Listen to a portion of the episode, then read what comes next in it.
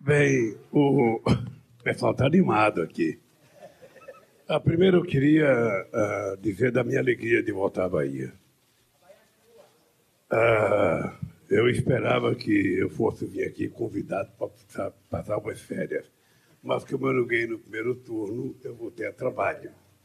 Quem sabe depois a gente volta aqui de férias. Mas eu quero aproveitar a imprensa aqui para agradecer o povo baiano. Não é a primeira vez, não é a segunda vez. Sabe, eu sempre disse, uma vez na Praça Castro Alves, que em algum momento de outra encarnação eu fui baiano. Porque o carinho que o povo baiano tem demonstrado por mim ao longo da minha vida política é uma coisa, sabe, inexplicável. Porque eu não moro aqui, não venho aqui todo dia, não sou baiano, sou pernambucano mas a demonstração de carinho é uma coisa que cada vez que eu venho para cá eu levo para casa, sabe, com muito orgulho, com muito orgulho. Se eu, se eu não fosse pernambucano, eu ia dizer que eu sou baiano. É, agradecer o povo baiano de coração, eu não sei como agradecer, porque eu vou precisar pedir um pouco mais de voto. Se alguém tiver dúvida ainda, se alguém por acaso não votou, se alguém por acaso não fez a biometria direito, pode fazer que o Lulinha está doido para ter um voto a mais. Segundo, eu quero agradecer o Rui, agradecer o Wagner, agradecer o Otto, que são os três pilares do alto escalão da política nossa aqui na Bahia. Agradecer a dupla GG, Jerônimo e Geraldo, sabe, que fizeram sucesso no primeiro disco gravado, que é a primeira campanha que participa ao governo Kleber, que veio do PSOL para apoiar essa candidatura, a direção do PT, os nossos deputados eleitos de, de todos os partidos políticos, nosso companheiro Randolph, companheiro senador do Amapá, que tem me acompanhado nessa campanha desde o começo, nossa companheira Luciana, presidente do PCdoB, vice-governadora de Pernambuco, e o companheiro Márcio, que é o companheiro da direção nacional do PT. Bem, é, é, é, é preciso dizer para vocês que hoje é dia das crianças. E eu fico imaginando quantas crianças nesse país levantaram de manhã sem ter um café para tomar. Eu fico imaginando quantas crianças não tiveram uma comida com as proteínas e as calorias necessárias para almoçar. Eu fico imaginando quantas crianças vão dormir no dia das crianças sem ter o alimento necessário para comer. Não vou nem dizer do presente. Quantos milhões de crianças hoje, no dia da criança, apesar de ter tanta propaganda na televisão, apesar de ter tanto filme na televisão, tantos milhões de crianças vão passar o dia das crianças sem receber uma única lembrança, porque o pai e a mãe não podem dar. É esse país que a gente quer mudar. Eu sempre digo que as pessoas não querem muito. As pessoas querem o suficiente para viver com decência. As pessoas querem ter o direito de morar. Afinal de contas, todo mundo tem direito de ter um teto para não pegar sol nem pegar chuva as pessoas querem ter direito de tomar café, almoçar e jantar todo dia. As pessoas querem ter um emprego e esse emprego seja pago com um salário razoável que permita às pessoas levar o alimento para casa. As nossas mulheres já querem, com muita razão, porque está na Constituição e falta só regulamentar, as nossas mulheres querem receber o mesmo salário quando fizer o trabalho igual ao homem. Isso foi aprovado em 1988 na Constituição, mas não foi regulamentado. Já tem uma regulamentação que foi para o Senado, agora está na Câmara. É preciso que a gente, de uma vez por todas, entenda de que a mulher não é objeto de camimenta, de que a mulher não é um ser, um ser, de segunda categoria, de que ela tem direito de ser tratada com a decência suficiente. Porque a mulher ela tem dupla, tripla, sabe? Ela tem muitas funções que muitas vezes a gente não compreende. Muitas vezes a mulher trabalha fora, ela já conquistou uma parte do mercado de trabalho, mas o homem ainda não foi para a cozinha.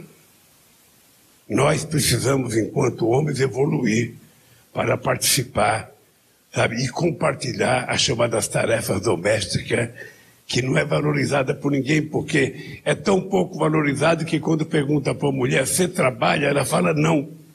Ela trabalha, às vezes, cuidando de cinco filhos, ela lava roupa, ela prepara a molecada para a escola, lava a cozinha, lava banheiro, lava a cueca do marido, limpa o sapato do marido, limpa o chinelo, faz o almoço, faz a janta, e quando pergunta, você trabalha? Não.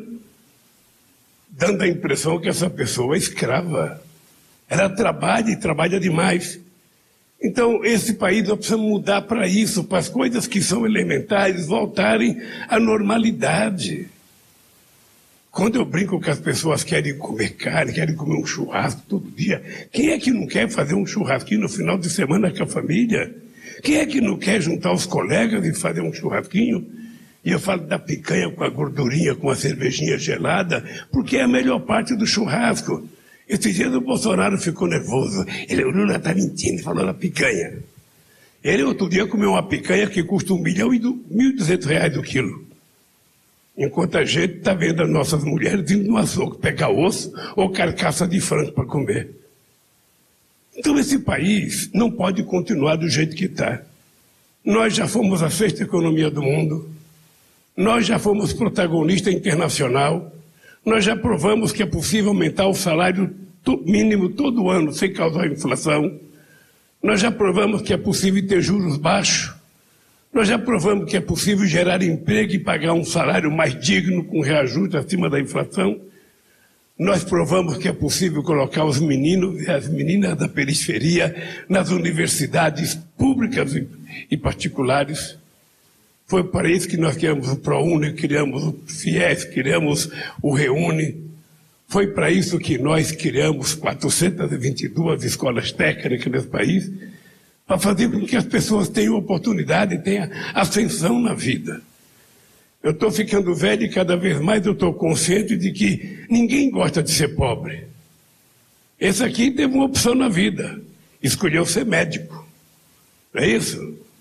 O outro teve uma opção na vida, escolheu ser engenheiro, o outro escolheu ser jornalista, mas o peão não faz opção, a gente só sabe ser peão. Ninguém é pobre porque escolheu. O cara que investe na bolsa, o cara que investe numa empresa, o cara está fazendo um investimento porque ele acredita que vai ficar rico. Mas os pobres não fazem opção. Para eles sobra o que ninguém quer. E esse mundo não pode continuar assim. Eu sou um cidadão aos 76 anos indignado com o fato do mundo produzir alimento suficiente para a humanidade e você ter 900 mil, milhões de pessoas que ainda vão dormir toda noite sem comer. Tem muita gente ganhando pouco e muitos poucos ganhando muito. E tem que ter uma inversão. Nós vamos ter que fazer uma política tributária correta não é possível que um trabalhador que vai comprar um quilo de feijão pague o mesmo imposto que paga o presidente do Santander naquele quilo de feijão. É preciso que haja uma política tributária progressiva, em que quem ganha mais paga mais. Por isso é que nós estamos propondo que até 5 mil reais as pessoas não vão pagar mais imposto de renda, serão exonerados até 5 mil reais, que é para. Não sei se você sabia, Wagner, no Brasil quem ganha seis salários mínimos é considerado rico. Quem ganha seis salários mínimos está entre os 10% mais ricos desse país. Não é normal, não é possível. E 68% da arrecadação do imposto de renda vem dessa gente que ganha pouco. Agora, quem tem lucro, quem vive dividendo, não paga. Quem é rico ainda desconta o plano de saúde que paga e termina quem pagando os pobres que não têm plano de saúde. Então, nós vamos mudar essa história. Só tem sentido a minha volta à presidência para a gente mudar essa situação. Recuperar a capacidade de viver decentemente do nosso povo. É um, tudo que a gente quer. A gente não quer tirar nada de ninguém. A gente só quer compartilhar tudo aquilo que é feito pelo povo. E ele tem direito de ter tudo aquilo que ele produz. Então, essa é a razão pela qual eu estou candidato e essa é a razão pela qual eu vou ganhar essas eleições.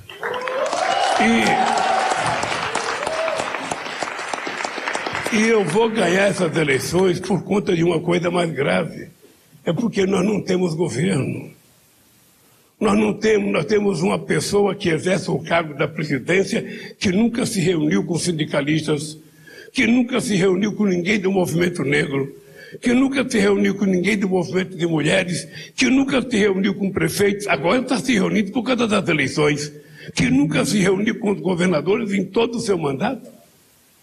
Ou seja, como é que é possível você governar um país sem levar em conta o governo do Estado e as prefeituras? Nenhum país pode ser rico se a prefeitura é pobre. E é na cidade que aparece o problema do povo. É na cidade que está o problema da educação, o problema da saúde, o problema do transporte, o problema da fome, o problema do emprego.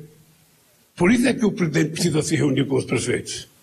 Então, gente, eu vim aqui hoje para dizer para vocês que eu vim fazer uma aposta na dupla GG, no Gerônimo e no Geraldo.